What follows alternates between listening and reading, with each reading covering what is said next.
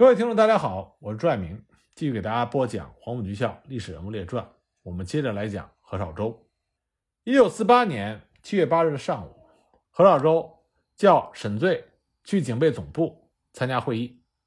当时到会的还有警察局长、宪兵团长和警备总部各处的处长。何绍周在会上就报告了最近昆明学潮的情况，说明特种汇报上。同意由他负责主持对学生的一次搜捕，他要求各有关单位立刻提供搜捕的黑名单。会议的第二天，军统就把掌握的几个学校中一些学生活动的情况和学联会负责人的名单交给了何绍周。七月十日下午，何绍周又和沈醉商谈了有关逮捕的具体事宜，并且决定在七月十一日的晚上开始行动。他要求军统随时向他提供有关的材料。七月十一日下午，何绍周集合了稽查处、刑警大队的便衣特务和宪兵两个连、警察局保警大队两个中队和总部特务营一个连的武装部队，在晚间十时后，将云南大学和师范学院的学生宿舍包围，逮捕了三十多名学生，送到了总部军法处看守所，由军法处长丁龙凯。亲自连夜进行审讯。这次突如其来的搜捕使学生们在半夜里被惊醒，来不及抵抗。但是，除了平日里一些表现最积极的学生被捕之外，昆明学联方面一些主要的负责人并没有被抓到，也没有搜到任何重要的文件。第二天上午，沈醉就打电话向何绍周询问了情况。何绍周认为这次的搜捕不能令人满意。所以，准备再进行一次更为细致的搜捕。警备总部在深夜逮捕大批学生的消息很快就在昆明传开了。被捕学生的家长和许多学校的学生立刻组织起来，向各方面呼吁救援被捕的学生。省参议会也召开了临时会议，希望早日把问题弄清楚，将无辜被捕的学生立刻释放，以免引起民愤。可是何绍周不但不理会这些。还坚持要继续进行镇压。从七月十二日开始，各校的学生为了防止国民党军警再来搜捕，就纷纷向云南大学集中。夜间轮流派人担任警戒，把四面的围墙的缺口加固起来，并且将大门堵塞，以进行自卫。当时虽然内外隔绝，但是集结在云南大学的上万学生的活动情况，随时从一些担任事务工作的职务那里就传到了。特务这边，那么学生们情绪极为激昂，对反动当局的迫害更为愤恨。他们整天在校园里就进行各种反抗国民党的活动，愤怒的诗歌、抗议的大字报贴满了学校，慷慨激昂的歌声处处听闻。何老周在听到这一类情况的报告之后，就说：“这是学生要在昆明进行大暴动的准备，必须要以更大的力量来对付。”不能压平反抗的风潮。七月十四日下午，何绍周集结了他在昆明所能调动的武装军警宪特，准备一鼓作气攻入云大，来一次更大规模的搜捕，把集结的学生全部驱散。当天晚上，何绍周就在警备总部等消息。他对这些学生感到太伤脑筋，他大骂国民党主办教育的人都是草包，培养出学生来反对自己。他说：“他要建议把这些学校停办，以免被中国共产党来利用。”那么这次进攻云大是在深夜，当大批军警到达学校附近的时候，被职业负责警戒的学生发觉，所以就敲打警报钟。学生们从睡梦中惊醒，奋起抵抗。这些手无寸铁的大中学生被军警的枪托、棍棒猛烈的敲打，抵挡不住，很快就被军警冲入了校门。学生们是边打边退，大部分被四面八方的围墙上爬进去的反动军警给隔离开来，部分学生退到了教室、宿舍、食堂等处，然后被分别的监视住。其中有一部分学生一直退到云大最大的一所房子文泽院，始终坚持抵抗。大批军警就把这所大楼重重的包围起来。天擦亮的时候，何老周和沈醉正在进早餐。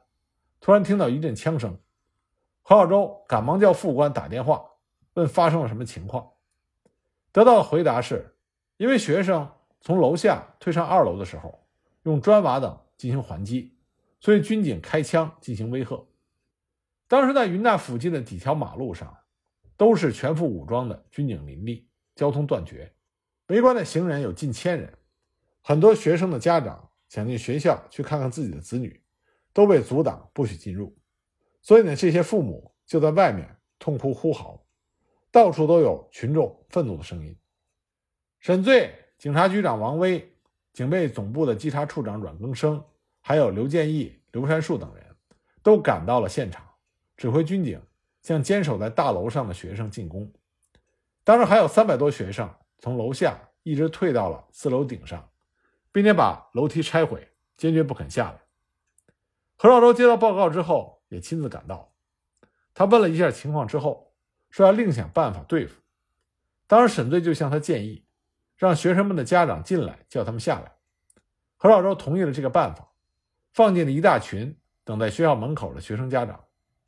这些父母用哭颤的声音叫了自己子女的名字，但是没有一个学生答应。喊了一个小时左右，没有一个学生下来。何绍周叫警察局长王威用白布写上“自动下楼来，概不追究”这几个大字，举向四楼。并且让消防队的救火车上的云梯升到四楼的楼顶，准备强行突入。那么学生不但不下来，还把四楼平顶的石栏拆掉，捡起砖块向下面砸。他们发现何绍周之后，就把砖块朝何绍周的身上砸去，有一块砖头还砸在了何绍周的左手上。王威赶忙把一个消防警官戴的钢盔摘下来给何绍周戴上。并且把何绍周护送到大楼二楼去休息。被砸到的何绍周当时恼羞成怒，拔出了腰间的手枪，鸣枪示威，嘴里还不停地骂着，说这些小匪徒真的太顽固了。这个时候的何绍周已经动了杀心，他准备命令军警向学生开枪。不过呢，师范学院的扎院长、云大的校长熊庆来，还有其他几个中学的负责人都纷纷赶到，一致要求。不要对学生们采用这样的方法。各学校的负责人愿意设法解决。何绍周当时气势汹汹地说：“你们有办法马上把他们都叫下来吗？”各学校的负责人看到何绍周这种蛮不讲理，谁也不敢保证能够做到，都不再出声。那么何绍周就命令王威、彭进仁等人立刻把被分隔在教室、宿舍、饭厅等处的学生先行处理。把要逮捕的昆明学联的领导人和各校学联的负责人清出来，先带走，其余一律驱逐出学校。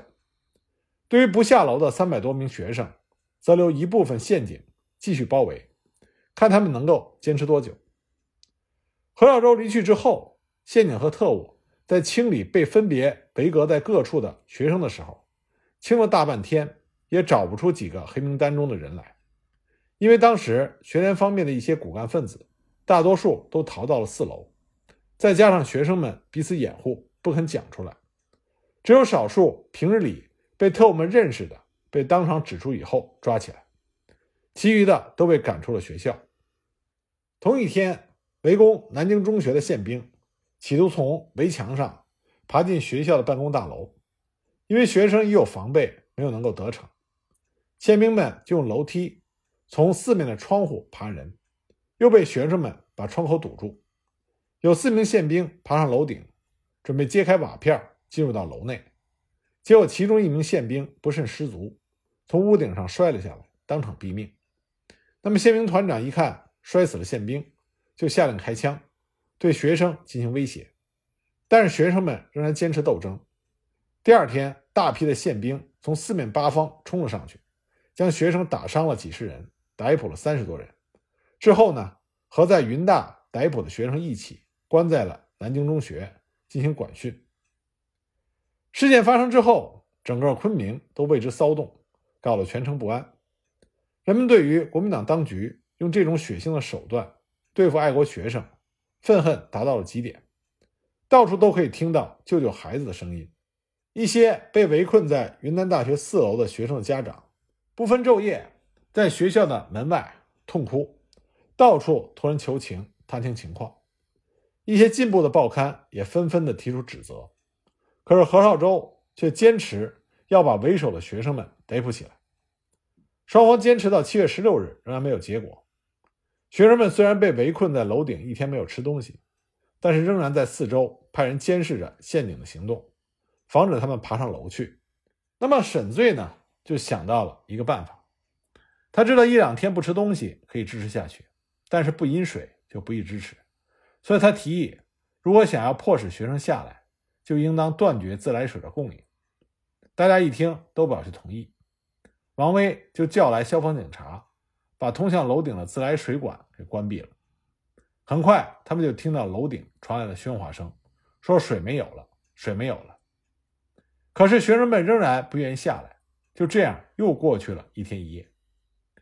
七月十七日上午，云南省主席卢汉。亲自来到了云南大学，在楼下架起了扩音器，向被围困的学生们用亲切关怀的口吻进行劝慰，要他们不要再这样坚持下去了。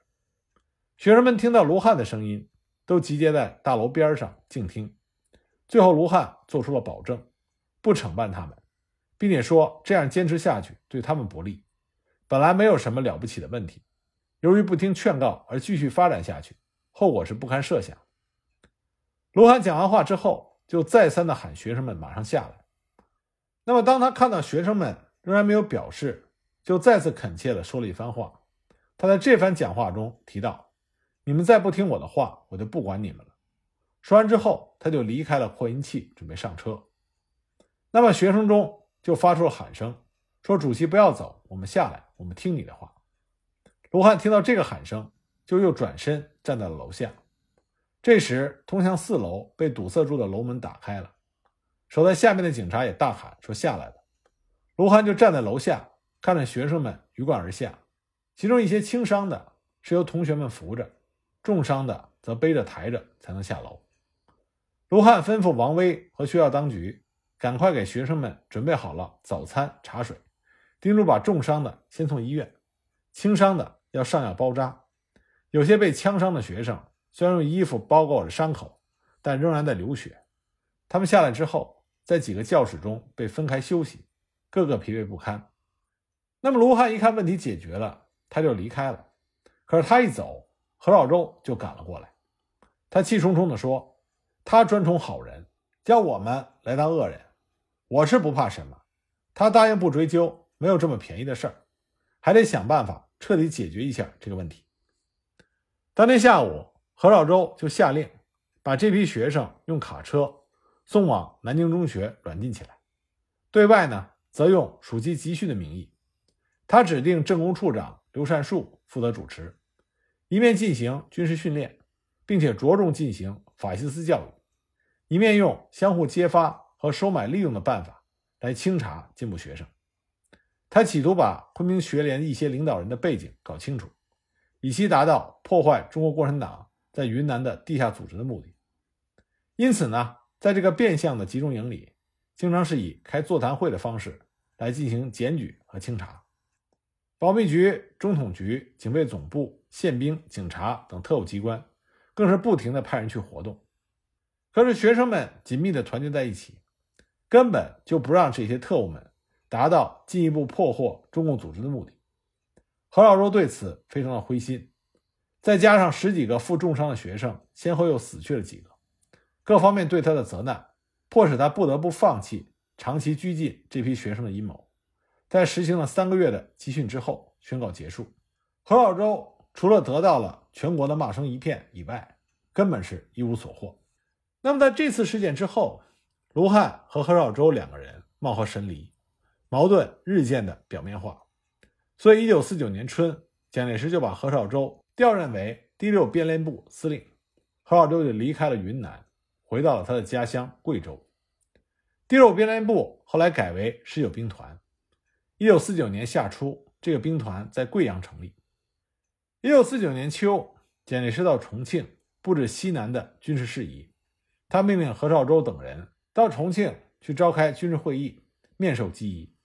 那么这次军事会议让何绍周非常的兴奋。因为呢，在这次会议中，制定了打算以十九兵团作为主力，进攻云南，剿灭卢汉，然后由何绍周代理云南省主席。结果没想到，卢汉在得到消息之后，亲自飞到重庆面见蒋介石，解释了猜疑，并且假装接受蒋介石的命令回云南进行整肃。这就让何绍周的计划彻底落空，也让云南人民躲避了一场战祸。那么从这个时候起，何绍周已经心无斗志，只想着自己的后路。他并不想率领手中的十九兵团去和解放军硬拼，因为何绍周久经战阵，他知道以他手下的十九兵团在这个时候去和秋风扫落叶的解放军进行硬拼，凶多吉少。所以呢，当解放军还远离贵阳的时候，何老周就已经忙着撤退。他既怕解放军追上，又怕别人打他的黑枪。因为国民党中派系林立，何老周又因为他叔叔何应钦的原因以及利益上的矛盾，成为一些人的眼中钉。最后，何老周就做出了决定，他乘坐着一辆美国吉普车离开了他的部队。不过呢，在他离开之前，他已经跟古正伦等人瓜分了贵州中央银行的各种财物，装上了车，由一个警卫排押到了重庆，后来又转移香港。他本人呢，到达重庆之后，也乘坐飞机去了香港。而被他丢下的部队十九兵团后来宣布了起义。何绍周到了香港之后，经商亏本，赌博又输去了大半的财产。后来他去巴西，靠橡胶种植园的私产收入维持生计。上个世纪七十年代的时候，他随着妻子和女儿移居到美国，加入了美国籍。一九八零年九月六日，因为高血压病发作，从楼上摔倒下来，脑溢血中风，送到医院之后不治逝世。他最后是逝世于纽约。今天呢，在重庆龙潭古镇河西池畔，有一块当年何兆周在担任幺零三师师长的时候，为了纪念台儿庄战役。所提的纪念碑，碑文上写着：“唯我将士，民族之光，牺牲热血，故我金汤，乐时继勋，百世无忘。”这块碑是国内仅存的民国所建纪念碑。原来因为周边的环境不善，保护不周，到二零零九年已经重新修缮了。